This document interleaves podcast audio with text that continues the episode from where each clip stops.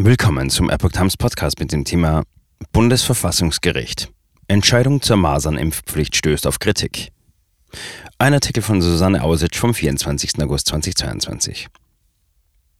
Es gibt keinen Einzelimpfstoff für Masern und auch ein lebenslanger Schutz vor einer Erkrankung nach einer Impfung ist nicht bewiesen.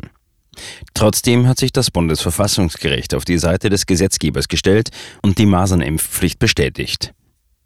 Am 18. August veröffentlichte das Bundesverfassungsgericht seine Entscheidung zur sogenannten Masernimpfpflicht, wonach bestimmte Personengruppen einen Nachweis über einen ausreichenden Masernschutz erbringen müssen, darunter Kita-Kinder. Das Karlsruher Gericht wies mit seinem Beschluss vier Anträge von betroffenen Eltern ohne mündliche Verhandlung zurück. Wir sind zutiefst erschüttert, kommentierte die Initiative Freie Impfentscheidung die Entscheidung. Sie hatte die Eltern in dem Prozess unterstützt. Unser Vertrauen in die deutsche Justiz hat weiter schweren Schaden genommen. Die Eltern hätten nicht einmal die Möglichkeit gehabt, in einer mündlichen Verhandlung darzulegen, warum sie eine Masernimpfpflicht ablehnen. Eine Impfentscheidung müsse eine individuelle sein, erklärt der Verein, der eine Impfpflicht aber nicht die Impfung als solche kategorisch ablehnt. Kein lebenslanger Schutz mit Masernimpfpflicht. Anders als eine natürliche Maserninfektion vermittelt die Masernimpfung keinen lebenslangen Masernschutz, wodurch es auch im Erwachsenenalter zu Erkrankungen kommen kann. Kritisiert wird auch, dass in Deutschland kein Einzelimpfstoff, sondern ausschließlich ein Kombipräparat gegen Masern, Mumps, Röteln und gegebenenfalls Windpocken erhältlich ist. Das Bundesverfassungsgericht sah hierin kein Hindernis. Ob und wann eine Impfung sinnvoll ist, müsse mit dem Kinderarzt individuell abgewogen werden. Das sei jedoch nahezu unmöglich. Viele Kinderärzte nehmen sich nicht mehr die Zeit für ein umfangreiches Aufklärungsgespräch. Es wird einfach schematisch geimpft und fertig, schildert der Verein. Wenn dann Probleme auftreten, seien Kinder und Eltern auf sich allein gestellt. Und auch an eine Bescheinigung zu einer Kontraindikation, die gegen einige Impfungen spricht, wird nicht ohne weiteres von Ärzten ausgestellt. Manche Kinderärzte fürchten, als Impfgegner abgestempelt zu werden, wenn sie einem hochallergischen Kind eine Impfunfähigkeit bescheinigen. Nicht selten verweigern sie deshalb so ein Attest. So die Initiative Freie Impfentscheidung. Prüfung im Leerlauf. Kritik für die Entscheidung des Bundesverfassungsgerichts kommt auch von dem Rechtswissenschaftler Professor Stefan Rixen. Er hat im Auftrag des Netzwerks Ärztinnen und Ärzte für individuelle Impfentscheidungen ein Gutachten erstellt. Sein Fazit, die Masernimpfpflicht ist aufgrund der hohen Impfquoten unverhältnismäßig und damit verfassungswidrig.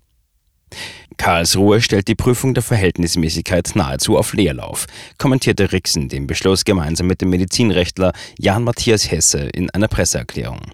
Das sei bereits bei der einrichtungsbezogenen Covid-Impfpflicht der Fall gewesen. Karlsruhe lasse ohne differenzierte Prüfung jede mehr oder weniger plausible Einschätzung des Gesetzgebers genügen. Auf diese Weise lässt sich auch in Zukunft jede Impfpflicht, ja jede gesundheitsrelevante Inpflichtnahme begründen, so Rixen. Masernimpfpflicht war unnötig. Bevor die Masernimpfpflicht in Deutschland zum 1. März 2020 eingeführt wurde, lagen die Impfquoten für die Erst- und Zweitimpfung bereits seit zehn Jahren bei über 90 Prozent. In seinem Gutachten vom 22. Oktober 2019 widersprach der Virologe Alexandra Kekulé dem ehemaligen Bundesgesundheitsminister Jens Spahn. Dieser hatte behauptet, dass Deutschland wegen zu niedriger Impfquoten im Kindesalter den Status der Masern-Elimination der Weltgesundheitsorganisation nicht erreiche. Das Gutachten war ebenso wie das von Rieksen im Auftrag von AFI erstellt worden. Die mit dem Gesetzentwurf bezweckte Steigerung der Impfquote bei Kleinkindern auf 95 Prozent trägt mittelfristig nicht dazu bei, den Status Elimination zu erreichen, so Kekulé. Dabei wies er auf das bestehende Problem hin, dass nach Definition der WHO die Elimination der Masern eine Unterbrechung der endemischen Übertragung für mindestens 36 Monate bedeute. Dieser Nachweis könne aber nicht erbracht werden, da seit 2010 häufig Erkrankungsfälle importiert werden. Zudem müsse bewiesen werden, dass sich kein Virusstamm länger als zwölf Monate in Deutschland verbreitet habe.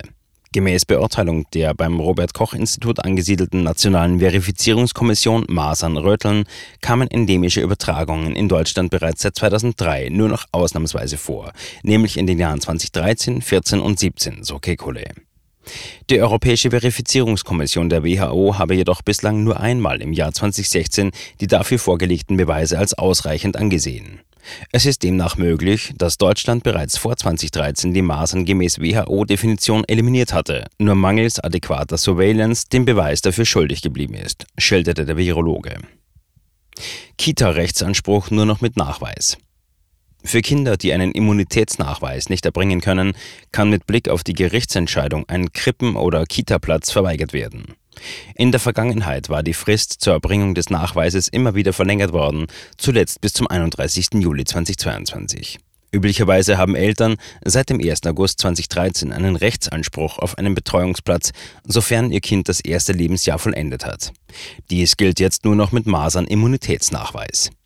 Wer sein Kind bis zum Schuleintritt in keine Einrichtung schickt und so die Nachweispflicht umgeht, stößt spätestens in der Grundschule an seine Grenzen.